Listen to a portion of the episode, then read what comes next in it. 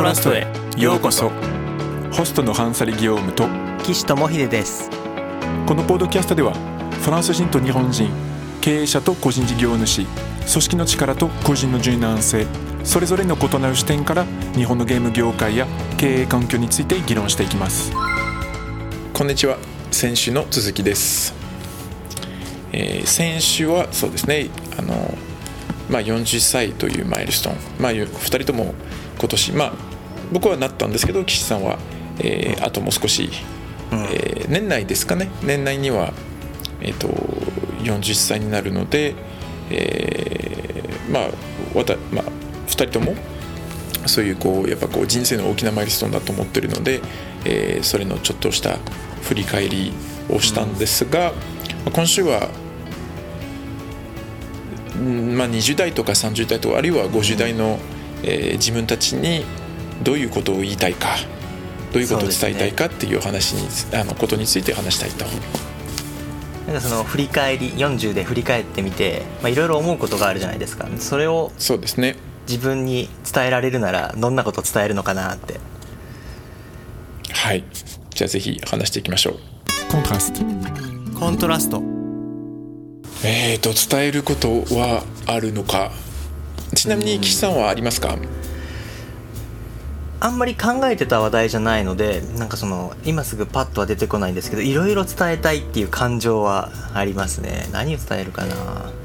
あなるほど。じゃあその伝え,、うんね。伝えたい感情があるんだけどあの整理しされてるわけではないと。ではないですね。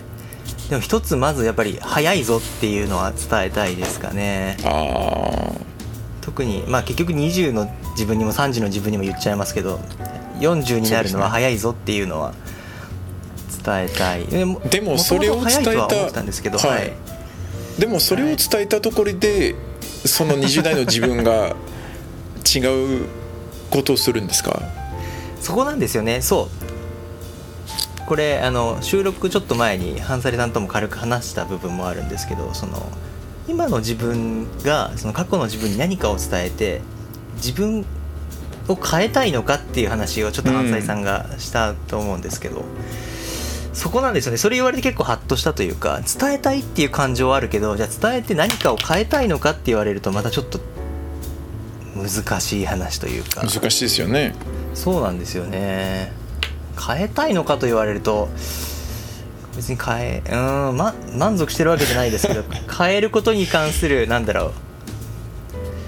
変えたいのかっていう別の問いは出てきますよね、そうそうそう。うん。なのであのそうそう。だからオフレコであのえまあ岸さんにもきあの聞いてもらったんですけど何を伝えたいかっていうと いやなんか伝えたいことないような気がしてて。なるほどあのやっぱその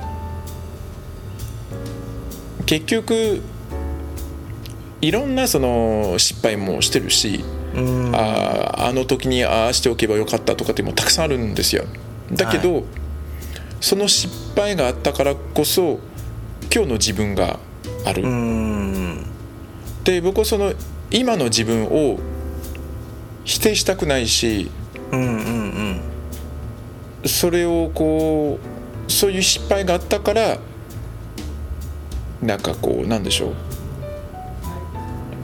自分のそのうん人生のそのこう重さとか尊さとかうん。人間関係の大切さだったりとか仕事の考え方だったり、まあ、いろんなことがあるわけですよね。なのでだからああした方がいいとかこうした方がいいっていうのはかえってそれをこう伝えちゃうとあこのせっかくこう学べたこと身につけられたことっていうのがそれを獲得するこう機会損失になるんじゃないのかなと思っていて、ーうーん。いやなんかハッとしますねそれを聞いて。まあそうだよなともちょっと思いました。まああるとすればねうん。あの20代の時とか30代の時にもうちょっとこうアップルの株とかあとビットコインもちょっと買いなさいっていうぐらいですかね。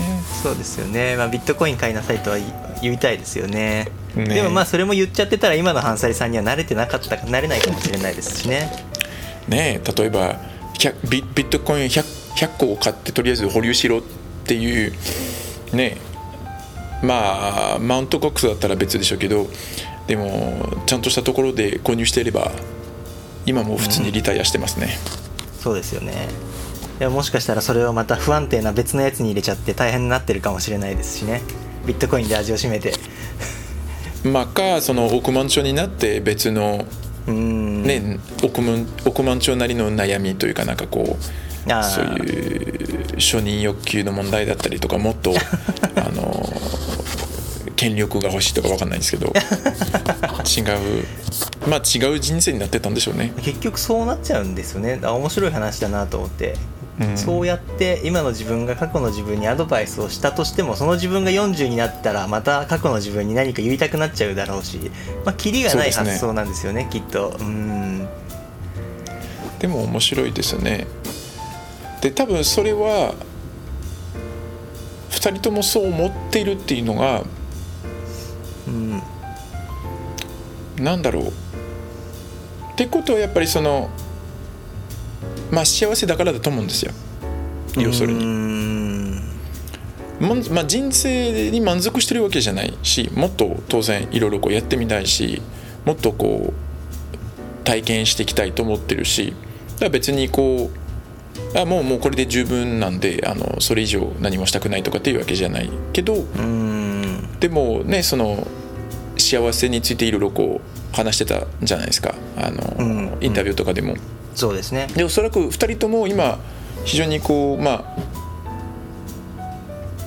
まあ幸せだと思うのでなので過去のそのこう失敗とかそのもったいないこととかもまあ要するに後悔してないんですよね。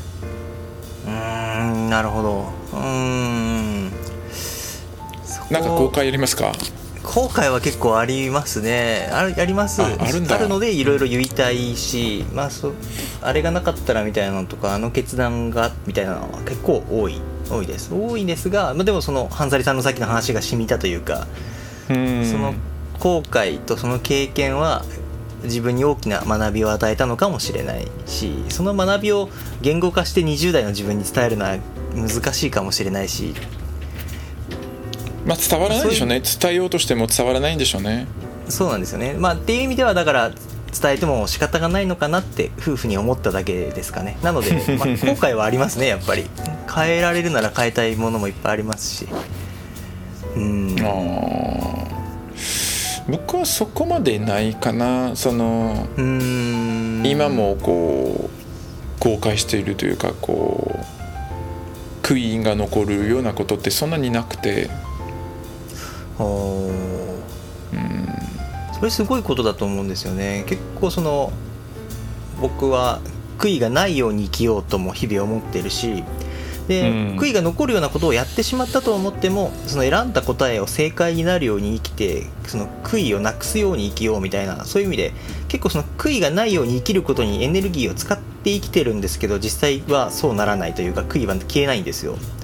それなのになんかその今ハンサリさんの話話を聞いてその悔いがない人生を送れているっていうのはすごい面白いというか秘訣は何だろうとかなんかハンサリさんはどう歩んでそうなったのかとかちょっと気になりますね。気にしないこと？前向きなんですね。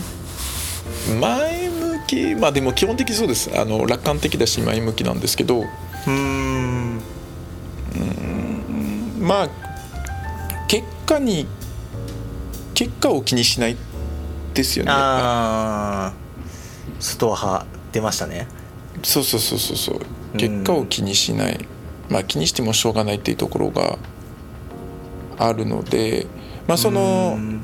もちろん例えばあの時に大体その一番残るのは例えばしなかったこととかそういうもっとこういうやり方の方が良かったとかっていうよりはうん人をこう傷ついた時とかうんが一番残るかなっていうのはありまあますね。そうですね、うん。あの時にこういうのをこうこういう言葉で言うんじゃなかったとか。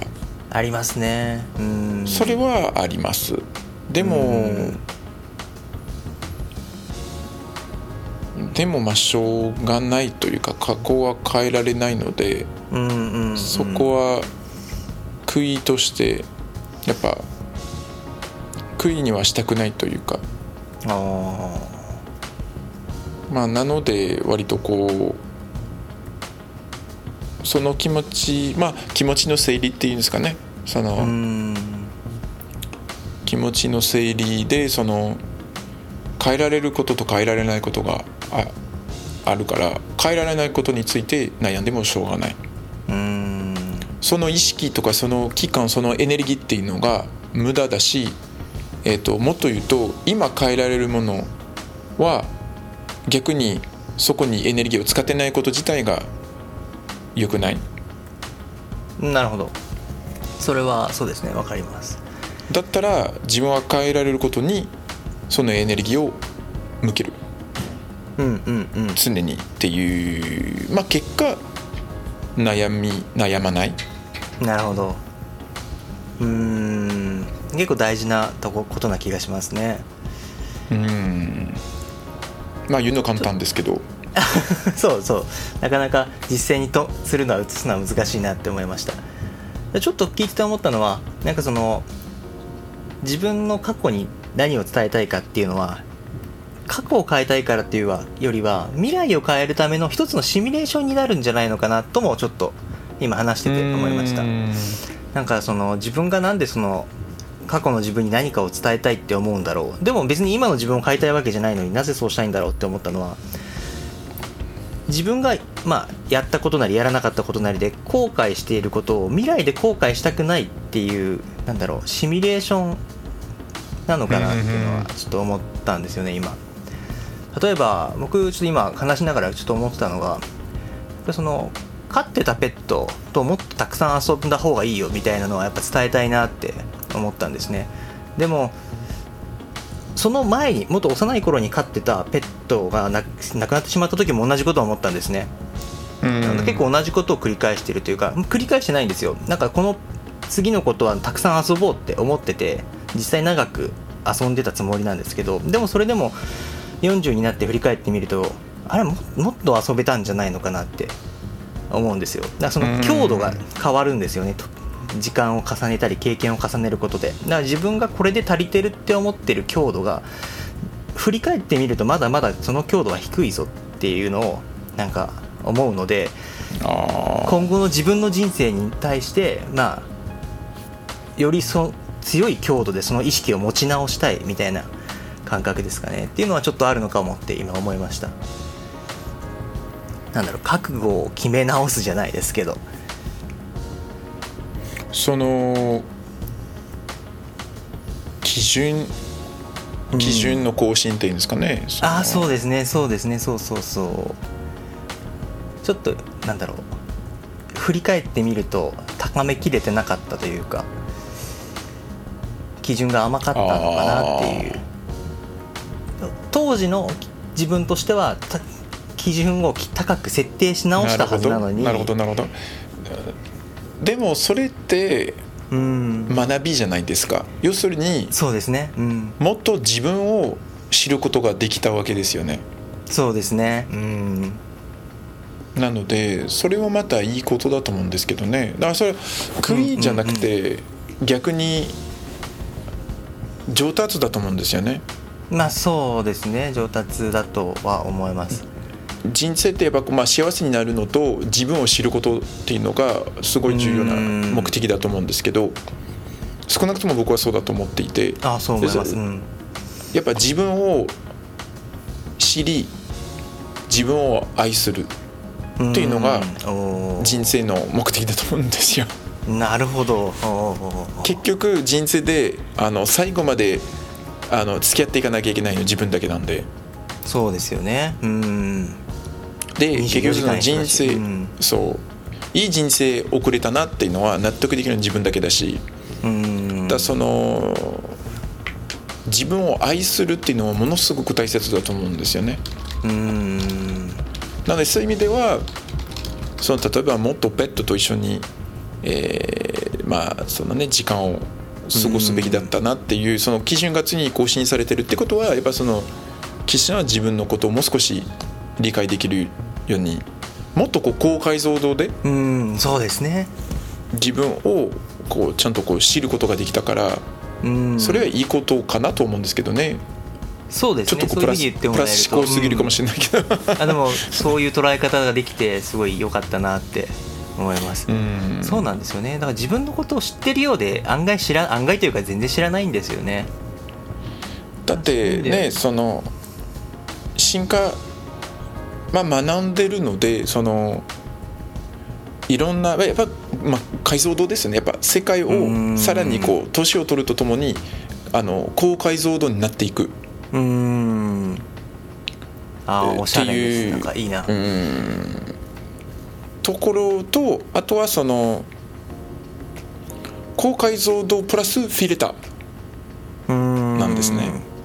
あの20代の時ってまだこう見える世界が狭い。けど、多分いろんなことが見えてくるからいろんなことが気になる。で逆に30代40代とかになっていくとうん。解像度が上がります。うん。あのもっと広い世界が見えるんだけどただいろんなことが興味がなくなる。要するにこう。ああの視野。だそうです視野が広がるんだけどあの気を向ける。その領域っていうのが狭くなっていく。はい。